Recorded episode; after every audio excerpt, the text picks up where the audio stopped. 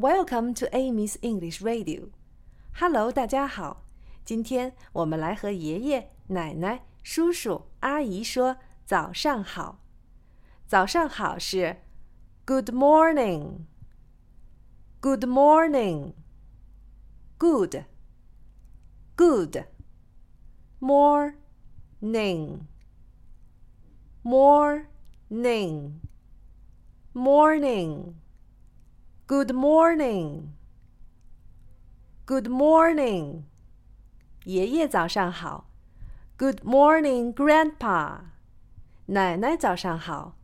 Good morning, Grandma. 阿姨早上好。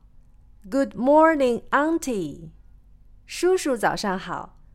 Good morning, Uncle. Good morning. Good morning. See you tomorrow.